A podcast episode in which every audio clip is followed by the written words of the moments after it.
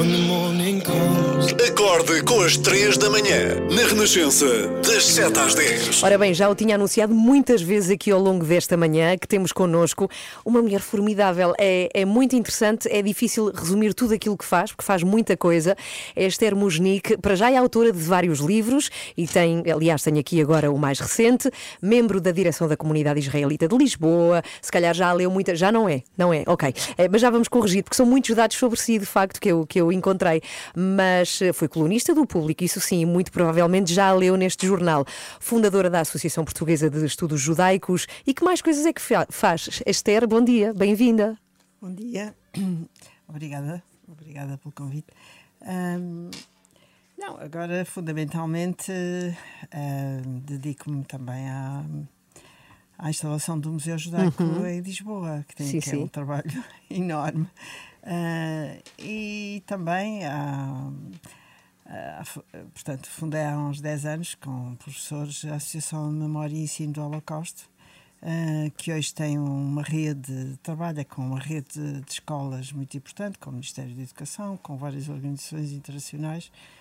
E é também um trabalho muito interessante e muito importante, na minha opinião, porque eh, não, só, não é só uma questão de memória, a memória é fundamental, mas é sobretudo também a memória só é fidedigna quando se conhece. E, portanto, eh, num país em que, de facto, felizmente, eh, não foi ocupado pelos nazis, não é? Ahm, a memória, portanto, poucos são, poucas são as crianças que podem dizer o meu avô esteve Pois lá, é, não é? sim, sim. E, portanto, o conhecimento é relativamente pequeno e, portanto, a, memória é fundamental e o conhecimento também.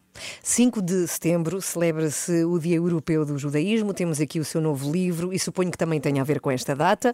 Chama-se Judeus Portugueses, uma história de luz e sombra. E nós pensamos aqui nas três da manhã que de facto é, é necessário um beabá sobre o judaísmo e os judeus em Portugal, que eu acho que muitos portugueses eventualmente podem não conhecer. Para começar, eu não sei se existe este levantamento, Esther, mas quantos judeus há em Portugal? Sabe-se isso? Olha, é difícil dizer, porque, hum, porque na verdade, hum, nos últimos tempos, com a lei da naturalização dos sefarditas, aprovada em 2015 pelo Parlamento, não é? Já agora, um à parte. Um judeu sefardita é o quê? O judeu sefardita é um judeu que tem raízes eh, na Península Ibérica, portanto, é isso, um judeu sefardita. Ah, claro que hoje em dia, tantos séculos depois, ah, e sobretudo com, com a questão da Inquisição e com a expulsão e com a, enfim, com a saída de, de- de muitos e com as conversões forçadas, sobretudo, muita gente saiu de Portugal e, e espalhou-se, digamos assim, pela bacia do, do Mediterrâneo. Portanto, hoje em dia, a, a- a palavra sefardita já, já perdeu um bocado o seu sentido eh, inicial da origem, da origem da Península Ibérica, eh, o que é na realidade, porque Sefarad em hebraico é Espanha, portanto era a Península Ibérica, não é? Ah, e passou a ser, digamos, todas as pessoas que, que vivem em redor do Mediterrâneo, na bacia mediterrânica, não é? Ou nos países árabes, que hoje em dia já não vive ninguém, nenhum judeu praticamente nos países árabes, mas até à criação do Estado de Israel ah, havia comunidades milenares no, no mundo. No mundo árabe e no mundo islâmico de uma forma geral. E, e já agora, desculpa esta pergunta tão básica, eh, tendo em conta que sabe tanta coisa, mas eh, eh, o, o que é que distingue um judeu ortodoxo de um, um judeu não ortodoxo? Qual é a diferença? Um judeu ortodoxo é aquele que ah, supostamente ah, cumpre todas, não só todos os mandamentos, mas também todos os rituais. ah, portanto, é, é aquilo que é considerado um judeu ortodoxo, ou, ou seja, um judeu ah, que cumpre integralmente, entre aspas, porque não- acho que ninguém cumpre integralmente, mas enfim, ah, que cumpre integralmente todas as. to- to- toda a a religião judaica, não é? Os rituais, etc. O, o judeu não ortodoxo é um judeu ah, que cumpre à sua maneira, ou seja, ah, eventualmente ah, cumprirá ah, as tradições principais, frequentará a sinagoga quando uh, quando decide de, de o fazer, uh, não cumpre necessariamente, por exemplo, as proibições do Shabat, uhum. é? do sábado, que é o dia fundamental do judaísmo. Uh, em que há uma série de restrições, por exemplo, as pessoas, o judeu ortodoxo não anda de carro, por exemplo, ao sábado, etc. O judeu não ortodoxo cumpre à sua maneira. Mas mais importante do que essa distinção é compreender que judeu é judeu, uhum. cumpridor ou não cumpridor. E isso é uma questão fundamental, porque uh, muitas vezes, uh, até, uh, digamos, das alas mais digamos, radicais do judaísmo ortodoxo, considera que os judeus que não cumprem não são judeus. Não é verdade. Um judeu é judeu desde que seja filho de mãe judia ou convertido. É, é isso que eu lhe ia perguntar. Esther Musnik está connosco aqui e é quem ouve. Imagino que é uma paixão por um judeu. É, para casar com ele tenho de me converter e já agora como é que isso se faz? Não, não tem que se converter, se, só, só se uh, quiserem casar pela sinagoga. Uhum. Se quiserem casar pela sinagoga, obviamente pode-se converter, pode-se converter e pronto, e terá que se converter, não é? Se quiser casar pela sinagoga, tem que se converter. Uh, e a conversão no judaísmo não é fácil. O judaísmo não é uma religião prosélita, não faz proselitismo. Uh, uh, a conversão, por isso, como eu disse, não, não é fácil. A pessoa tem que estudar, sobretudo tem que saber exatamente, tem que estar segura do, da sua vontade. Uhum seja ela por amor, seja ela por outra razão qualquer, por, por acreditar e por com, com considerar que a, que a fé judaica, que a religião judaica é aquela que lhe convém. Uh, portanto, e tem que estar bem seguro e tem que conhecer.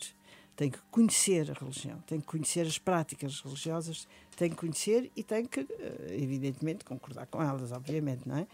Um, e, e, pronto, e ao fim e ao cabo consegue converter-se, mas não é fácil. Já agora, no verão passei por Belmonte, é lindo, lindo e, e aconselho mesmo pela sua beleza e sobretudo porque há um espólio judaico muito grande, há a sinagoga que se pode visitar, também muito antiga, e há uma questão que surgiu enquanto estava lá com habitantes de lá, por acaso, num restaurante em que eu fui jantar, que é de que maneira é que se mantém é, os judeus puros, digamos assim, ou seja, que não, não há cruzamento com, ou misturados com pessoas de outras comunidades se há tão poucos em Portugal. De facto. Não.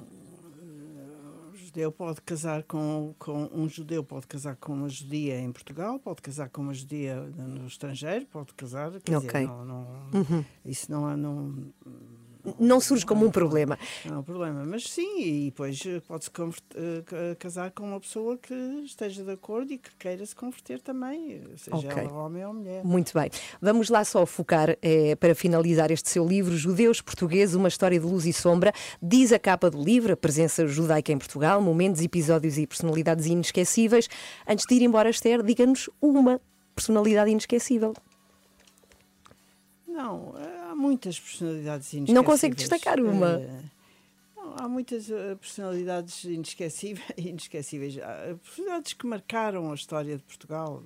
Há muitíssimas. Uh, há, portanto, no, na Idade Média, famílias como Ibn Yahya, more, uh, portanto, o negro, o judeu, uhum. portanto, também, Ibn Yahya negro, que é uma geração uh, de rabis mores, portanto, pessoas que tinham um papel fundamental, não só religioso, mas sobretudo uh, junto da, da corte, personalidades como Abravanel, sei lá, tantas personalidades Pronto. que marcaram a história que é difícil agora estar a referir. Então o melhor é, é, é, é, o melhor é adquirir o seu livro, não é? Porque está aqui tudo. Sim, não, mas o importante do meu livro não é tanto isso. É, o importante do meu livro é perceber duas coisas. Em primeiro lugar, que a o contributo das pessoas, e nomeadamente dos judeus, uhum. neste caso concreto dos judeus, uh, foi sempre tanto maior quanto maior a convivência possível, a, a liberdade relativa. Claro que não, não, tem o mesmo sentido de liberdade hoje ou liberdade no, na Idade Média. E a é? segunda é coisa? Uma, pronto. Isso é, é, é, uma, uma lição fundamental uh, dessa, uh, da, da, da, história dos judeus em Portugal. E, em segundo lugar, uh, outra questão fundamental é que a diversidade cultural e religiosa é altamente benéfica para um país.